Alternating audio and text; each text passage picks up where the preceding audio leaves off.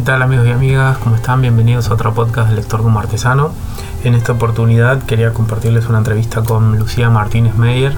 Eh, es una, un nuevo talento, digamos, una persona que también está iniciándose como, como por ahí Lem u otras autoras y autores que, estoy tratando de sondear y de darles un espacio para conocerlos. Y tiene justo eh, no solo la novedad de una obra y una autora nueva, sino eh, que ha logrado ganar el premio el Fondo Nacional de las Artes por su obra que ha sido editada por Loco Rabia muy recientemente eh, a través de la colección Grampas. Eh, la obra se llama Lo mejor que tenemos y es una obra recontra recomendable, así como toda la colección. De hecho, hace muy poquito reseñé otra obra que es Valijas Perdidas de esa colección, así que los invito a, a, contactarse con, ese material, a mirarlo, a, formarse su, propia opinión. Y en este caso, bueno, charlamos sobre ella, sus influencias, su, digamos, su mirada. Es una obra que tiene un tono muy interesante porque es una distopía, pero narrada con, una sensibilidad y con una forma, digamos, muy, muy novedosa. Así que charlamos un poco sobre el proceso creativo y cómo ve ella su producción y el mundo de la historieta. Que la disfruten. Para arrancar me gustaría charlar sobre mm, lo mejor que tenemos, entonces antes de hablar exclusivamente de la obra, me, parecía que tenés un estilo recontra con colores, con paleta de colores, con un estilo, ¿no? Eh, una técnica capaz también, una forma de narrar. Y un poco siempre la pregunta es, bueno, ¿cómo se, cómo se logra eso? ¿Cuáles fueron tus influencias iniciales o, cómo vas entrando a este mundo de, la historieta vos? Bueno, yo al principio de todo más que historieta, me interesaba bastante lo que era la ilustración, la ilustración infantil, por ejemplo, y en ese ambiente hay como mucho de, color, gente que labura en acuarelas, gente que, elabora la gestualidad y, ese tipo de, trabajo me llamaba muchísimo la atención. Eh, y en ese sentido como que venía practicando estas cosas por ese lado. Eh, generalmente yo siempre usé acuarela desde, desde, el principio, digamos, el dibujo siempre estuvo acompañado de esa técnica. Eh, y bueno, cuando pasé a, la historieta, como que trasladé algunas de estas cosas eh, a este formato, porque además veía que era algo que, otros autores a los que admiraba también, también hacían, que, era posible, digamos, meter esta técnica, estos colores eh, en el formato de la historieta que funcionaba. sí, en ese sentido creo que por ahí fue consolidándose la técnica. ¿Y cuál, cuáles serían las, ¿Hay algún autor, autora local, internacional que vos te hayas sentido como muy movilizada? Digo, ¿por qué la acuarela? ¿Qué sé yo? es una pregunta media tonta capaz, pero me puedes decir porque me gusta y ya está, ella está bien con eso, pero eh, ¿hay algún autor, autora que te haya como, no sé, llevado un poco para ese lado? ¿Cómo, cómo llegas a...? Si bien es, habitual la acuarela, la mayoría usa lápices o incluso ahora hay un, trabajo muy fuerte con lo digital. Eh, ¿Cómo armaste esa decisión o fue algo más intuitivo que salió? Bueno, yo una de las primeras novelas gráficas que leí y por la que me empezó a interesar un poco también eh, este formato que la verdad que tanto no, no venía leyendo, no soy una gran lectora de cómics, empecé como hace no tanto, fue Poncho Fue de Soliotero, que es un, libro así bien a color, ya no recuerdo si era acuarela o acrílico, pero esa, esa cosa de, la impronta del color, de las manchas, eh, de jugar con esas técnicas incluso para, para la misma narración. Eso me llamó mucho la atención y bueno, empecé a, buscar autores que también trabajasen en ese tipo de, técnica. De, afuera me gusta mucho Hippie, el, italiano. Tiene, un libro que se llama Una historia que también me fascinaba como eh, eso, las manchas de acuarela, el color, y siempre ahí tratando de llegar a eso, a ver, a ver qué salía. Eh, en ese sentido, ese, tipo de autores me, me llamaba mucho la atención y me gustaba poder probar a ver si podía llegar a algo parecido. Totalmente, sí, sí, se nota, se nota mucho, ahora que lo decís, puede ser que haga como un link más directo, pero me, llamaba la atención, a mí este, este tono de libro infantil en, está presente, está bueno, es como una buena mezcla, yo, yo lo sentí también en algún punto, pero no lo, no lo podía como sacar en limpio, ahora que lo decís, eh, está bueno la mezcla, porque es un relato como bastante distópico, bastante duro, ¿no? El clima, medio opresor, medio, medio triste, pero a la vez tiene todas estas silencio. Yo lo, me parece como un gran mérito del trabajo tuyo, cómo lográs dosificar lo justo y necesario la, para las partes en las que personajes hablan, se comunican entre ellos, o sea, no hay, viste, el famoso cartucho este que te explica, todo se va a entender con el desarrollo de, de tu narración y eso estaba buenísimo, viste, es como recontra bien logrado y por eso me, llamaba la atención esto, bueno, cuáles son tus, tus lecturas, tus cuestiones, ¿no? Las cosas que a vos te, te fomentan, te fomentan eso, ¿no? Eh, ¿y cómo fue la, creación de este o de otras cosas que estuve viendo en Instagram que también tenés como historias cortas, digamos? Es, es, perdón por ahí la cosa, no es, no es correcto que yo te lo pregunte, pero digo, ¿es tu primera obra o ya tenés obra anterior? Yo no encontré, por eso, no encontré obra tuya previa a, a lo mejor que tenemos. Eh, ¿cómo, cómo es este camino que, estás arrancando, quizás, o que ya tenés un, más recorrido? Bueno, yo empecé haciendo, o sea, cuando empecé con la historieta, hacía más bien cosas cortitas, eh, ya sea tiras, eh, un poco cómicas o ni siquiera cosas realmente de un par de viñetas nomás. Después me animé a algún fanzine que tengo un poco más largo, pero nada, nada muy extenso. Y lo mejor que tenemos sería como mi primera historieta un poco más Ah, larga. Eh, nunca, nunca había hecho esa cantidad de páginas, que tampoco es larguísimo, pero a mí en ese momento me parecía un montón. Eh, y sí, nace principalmente en pandemia. También la historieta es algo que, que me fui dando cuenta que lleva mucho tiempo. También hacía cosas cortas porque al, al trabajar en acuarela, como que cada página lleva su- sus horas. claro, Eh, y bueno, en, en cuarentena, en pandemia, con ese contexto de, de encierro, me dio una cantidad de horas absurda. Yo estaba cursando eh, la carrera así todo virtual. eh, y en ese, en ese tiempo, digamos, tenía una buena cantidad de horas, además de para el estudio, para hacer otras claro. cosas. Y dije, bueno, es, es momento de, de invertir y ver si, si de verdad tarda tanto y sí, eh, pero como que tenía ese, ese tiempo y esas ganas de, de invertir eh, el tiempo para distraerme también un poco del contexto y de la situación eh, en, en este proyecto un poco más ambicioso, si se quiere, que lo que venía haciendo. Em, temáticamente no sé si era el mejor para distraerse, Claro, porque hay, hay, pero, bueno, eh, en todo caso me sirvió como para, para canalizar y para eso, invertir el tiempo en un proyecto un poco más, más largo de lo que venía haciendo. Claro, y te iba a decir, ¿y la idea ya surge plenamente en pandemia o ya venías medio eh, rumiándola, esta, eh, la idea del, del guion, digamos, ¿no? El guion del- de la historia. Surge más que nada en pandemia, siempre en medio la temática apocalíptica estuvo presente, pero esta cosa de consolidar el- la idea fue en el verano, así de 2020-2021, Ajá, bien, mitad, mitad ahí. de, de la pandemia. Em, sí, se fue desarrollando ahí. Está bien, está bien. Y el mundo fancinero, que va, el mundo así lo, lo llegaste como a, a- meter mucho en tu vida, qué sé yo, hay todo un recorrido, ¿no? Que hacen muchos ilustradores, dibujantes, guionistas, autores integrales, que es, bueno, arrancar desde como unos años como fanzines, y ya es un mundo en sí mismo. Yo siempre lo, a veces tengo como mi, mi propia discusión o conmigo o con otros, que bueno, a veces hay gente que el fanzine lo ve como un un pie para algo más grande, pero hay cosas que ya están buenísimas en fanzine.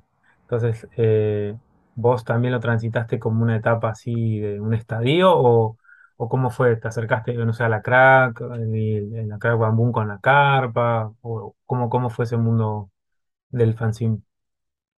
Yo a la crack todavía no llegué a ir, me la debo, la próxima seguro. Pero sí, empecé más que nada en un festival que es el Vamos las Pibas, que organiza Agustina Casot en, en Felisa, y ahí fue como el, el primer espacio, digamos, que encontré para, para armar algo para llevar, y llevé un, un, un fanzine que tenía con estas tiras que te digo, de un tono tal vez un poco más cómico, eh, y de ahí como que empecé a, a ahondar en el mundo de la historieta y, y está bueno y me parece que el formato fanzine da para un montón. Que yo a veces tengo ideas que son o chiquitas o que digo, es claro, historia, historietas de, qué sé yo, ocho cuadros y digo, este sería un fanzine excelente. Y si no, no hay, no hay otra forma de hacérselo llegar a, a los lectores y que circule. Eh, y en ese sentido los espacios... Eh, Sí, de circulación de la historieta en ese formato me parecen excelentes y hay eso, también hay como mucho nivel. Los fanzines ahora están como muy claro. producidos y muy, muy bien editados. Eh, a mí me cuesta todavía, pero, pero sí, la verdad que es, es un laburo enorme y se descubren un montón de, de artistas que si no, capaz no, no llegas a conocer. Sí, y en tu caso me parece también las redes, ¿no? Las redes sociales eh, tenés como una vida bastante activa ahí también, o, lo pensás como un espacio también así, o, o es algo que, mi opinión, al menos al verlo, es que sí, que tenés como mucha, mucha actividad, pero eh, forma parte también de tu, no sé, tu organización medio ya más profesional, todo el tiempo subir algo, de- compartirlo, o, o lo ves como un espacio más, más tuyo, más con tus tiempos y, y tus cosas. Y creo que tiene un poco de todo, es como un espacio por un lado bastante lúdico, a mí me, me gusta, soy bastante adicta a las redes, a la Instagram por lo menos, eso seguro, Eh, pero sí, es un espacio que, que me gusta tenerlo eso, presentable, bien cuidado, pienso las ilustraciones que, que voy a subir, las historietas que, que me parece que dan, que no van, eh, dijo, hasta la paleta de colores de las Claro, publicaciones que, van re- que, que van, y qué sé yo, pero, pero a la vez como me interesa que sea un espacio que no se vuelva una carga, sino que sea algo que, que pueda disfrutar y, y que eso, y el público también que va llegando a partir de esas interacciones, capaz es un público no tan grande, pero sí bastante específico, subo muchas cosas que tengan que ver con, la literatura, con los libros y demás, y de pronto hay un público de muchos lectores, donde también es lindo como que se va formando eso, un ambiente capaz más específico y eso, contacto con otros artistas que, de otro modo no, no podría tener y está, está muy bueno para interactuar.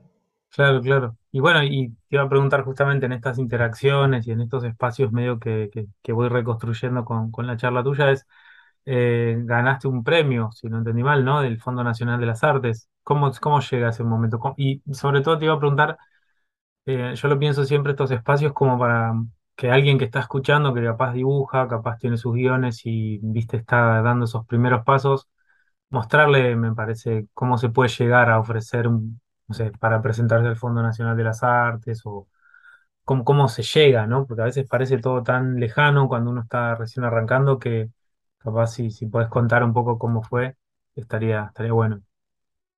Sí, de hecho yo, no estaba al tanto de la convocatoria, no seguía demasiado las convocatorias en ese momento, eh, pero sí, gente del ámbito y, en Instagram me pasaron como, bueno, esto te puede llegar a interesar.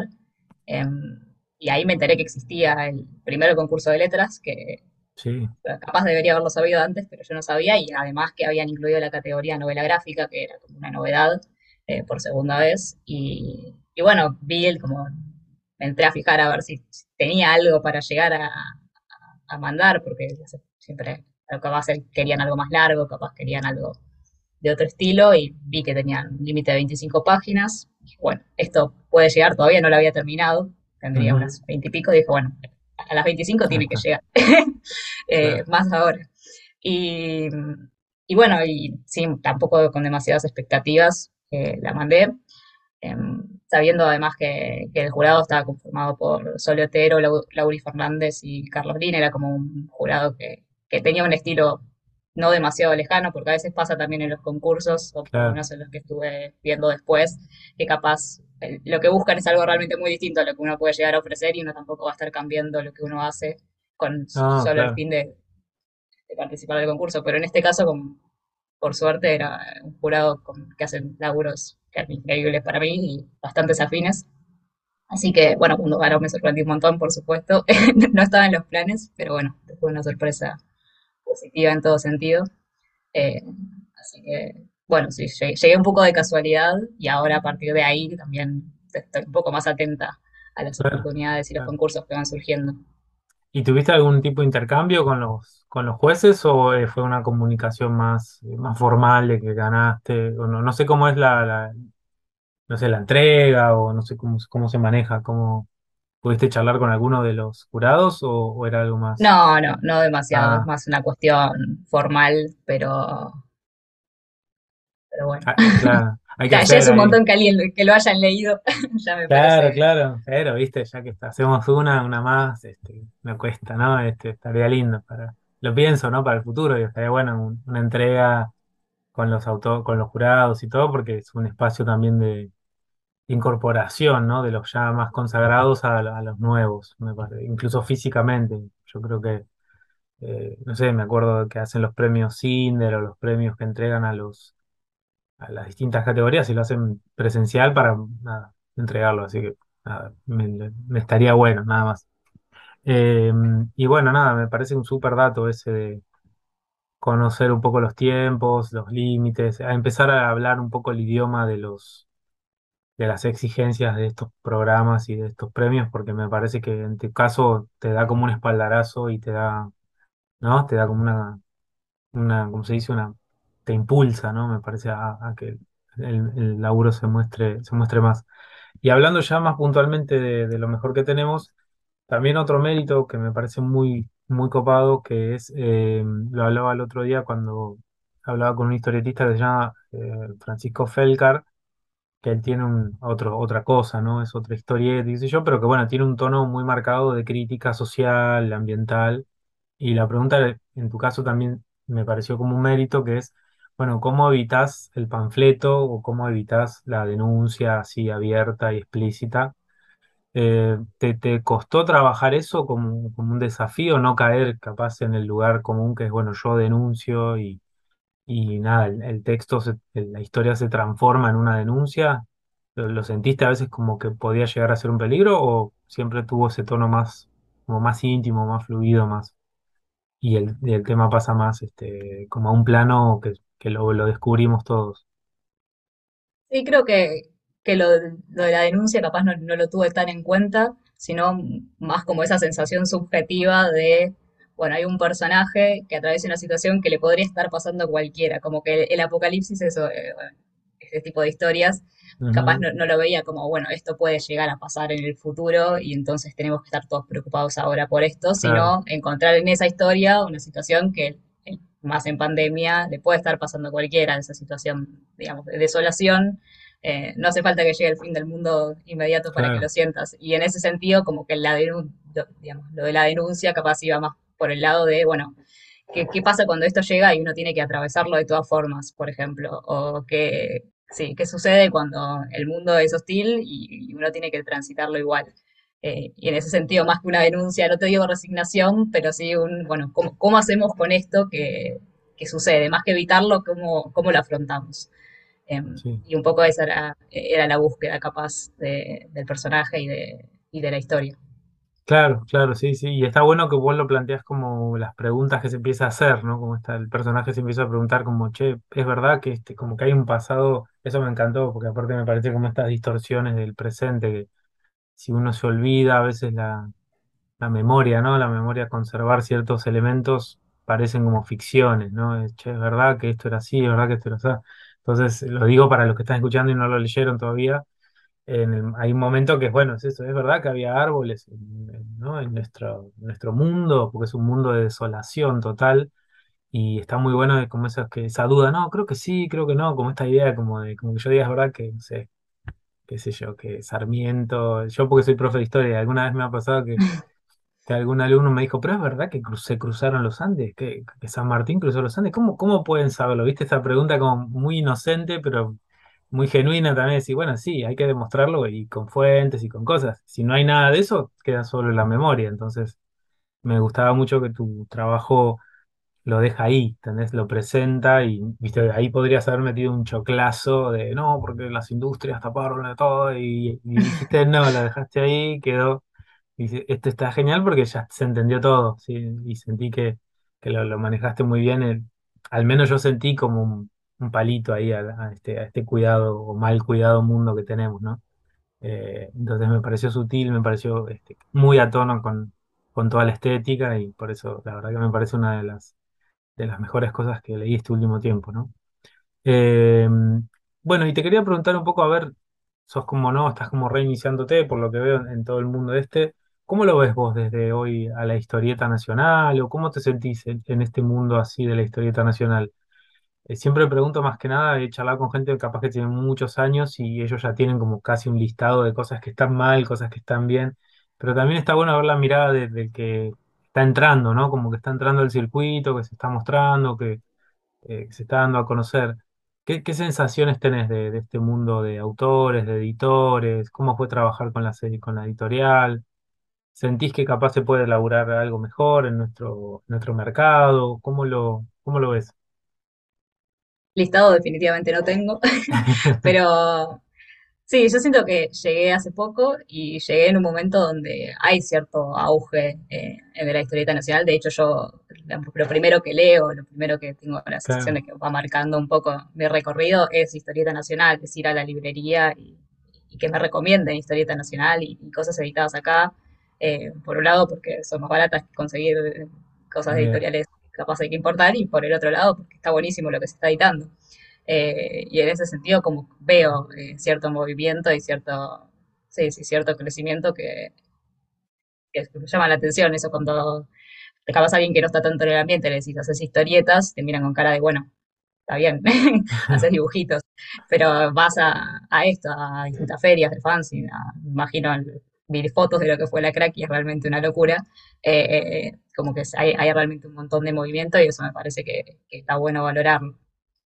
Em, y bueno, después eso estoy como dando recién los primeros pasos, me parece que, tengo como un montón de para recorrer sobre los, tratos y las internas y las, disputas y todo lo que el mundo siempre eh, tiene, pero eso, me llama como la atención el lugar importante que va a estar teniendo la historieta nacional eh, en, en las librerías, hasta en los eventos que hay muchos fines de semana, a los que me encanta ir a, a participar o a chumear, eh, pasear, eh, y la cantidad de autores también. Eso las redes ayuda un montón, como que Claro.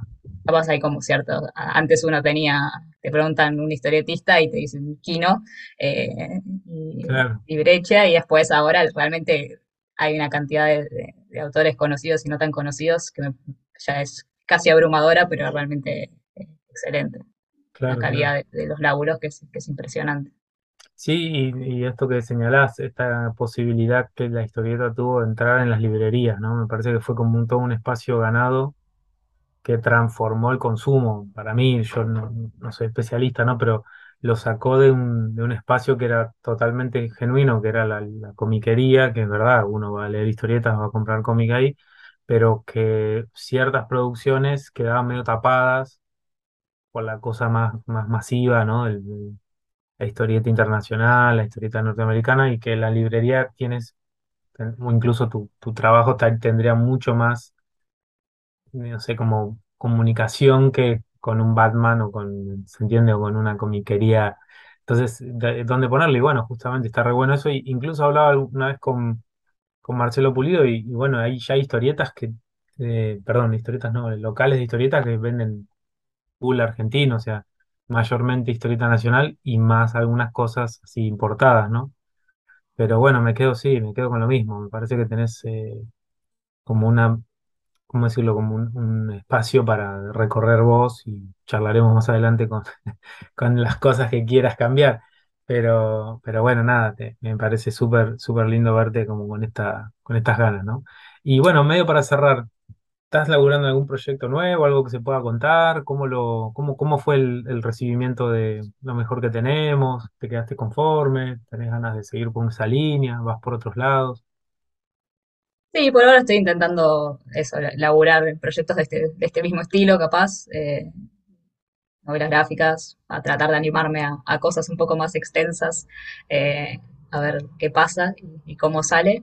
Y, bueno, y muy contenta con la verdad con la recepción que, está teniendo y que, que tuvo también los primeros días. Eh, Yo lo busqué el viernes pasado, lo, lo vi hace Claro, poquito eh, impreso y como que es, es ot- es otra sensación ya ver claro, lo que existe y que de pronto la gente lo lee, me parece, un- nunca me había sucedido.